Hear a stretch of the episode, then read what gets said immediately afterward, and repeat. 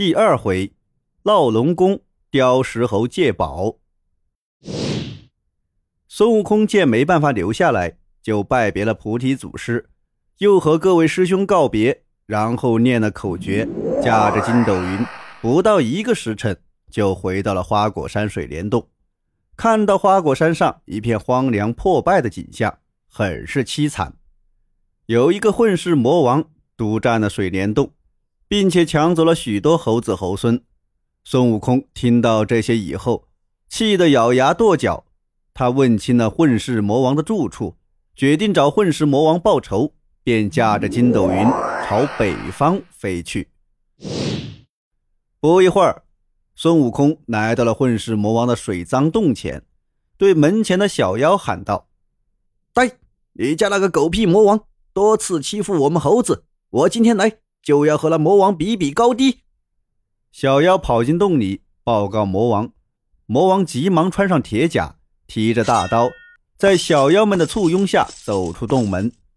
孙悟空赤手空拳夺过了混世魔王的大刀，把他劈成了两半，然后拔下一把毫毛，咬碎了喷了出去，毫毛变成了许多小猴子，直杀进洞里，把所有的妖精全杀死。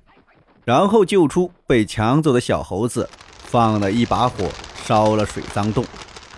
孙悟空收了毫毛，让小猴子们闭上眼睛，做起法术来。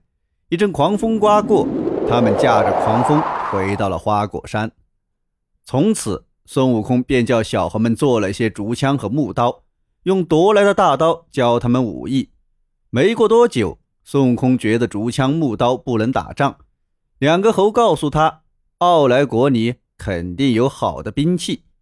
孙悟空驾云来到奥来国上空，念起咒语，立即天空刮起狂风，沙石乱飞，把满城的军民吓得不敢出来。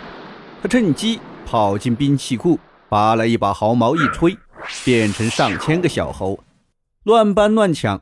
悟空见差不多了，把风向一变，回了花果山。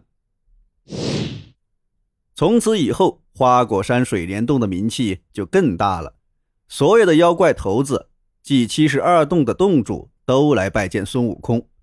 可是孙悟空却有一件事不顺心，嫌那口大刀太轻，不好用。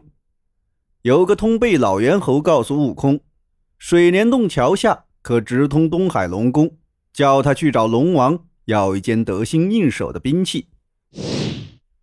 悟空立刻来到东海龙宫。给老龙王敖广讲明来这儿的目的，龙王不好推辞，叫虾兵们抬出了一杆三千六百斤重的九股叉。悟空接过来玩了一阵，嫌它太轻。龙王又命令蟹将们抬出一柄七千两百斤重的方天画戟。悟空一见，仍然嫌它太轻。龙王说：“再也没有比这更重的兵器了。”悟空不信，和龙王吵了起来。龙婆给龙王说：“大禹治水时，测定海水深浅的神铁针，最近总是放光，就把这给他，管他能不能用，打发他走算了。”龙王听后，告诉悟空：“这宝物太重了，你自己去取吧。”孙悟空跟龙王来到海底，龙王用手一指。那放光的就是。悟空见神针铁金光四射，就走过去，用手一摸，原来是根铁柱子，斗一样粗，二丈多长。孙悟空使劲用手扳了扳，说：“太长太长了，要是再短些，再细些就好了。”孙悟空话还没说完，那个宝贝就短了几尺，也细了一圈。孙悟空看了看，说：“再细些就更好了。”那个宝贝真的又细了许多，悟空拿过来，见上方写着“如意金箍棒，重一万三千五百斤”，顺手玩了一会儿，觉得十分好用。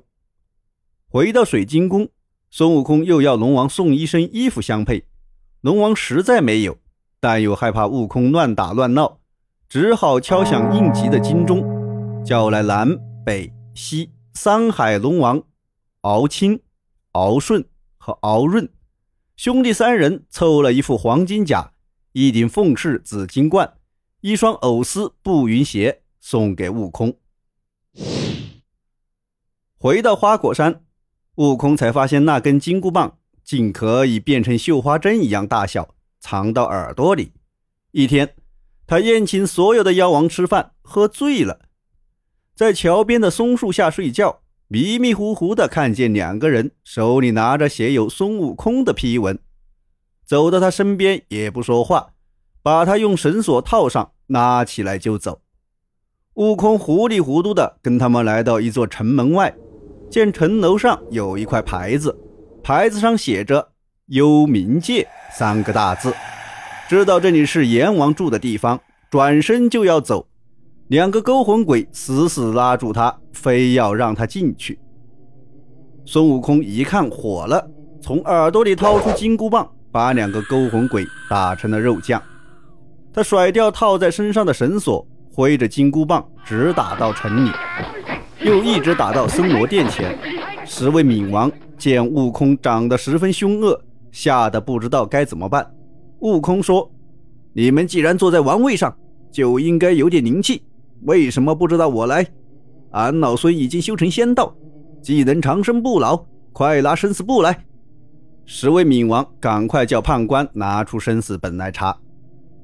悟空登上森罗殿，一直查到魂字一千三百五十号，才找到自己的名字，顺手拿起笔，把所有猴子的名字通通勾掉，说。这下好极了，好极了！今后再也不归你们管了。说完，又一路打出了幽冥界。十位冥王赶忙到翠云宫去见地藏王菩萨，商量如何向玉皇大帝报告。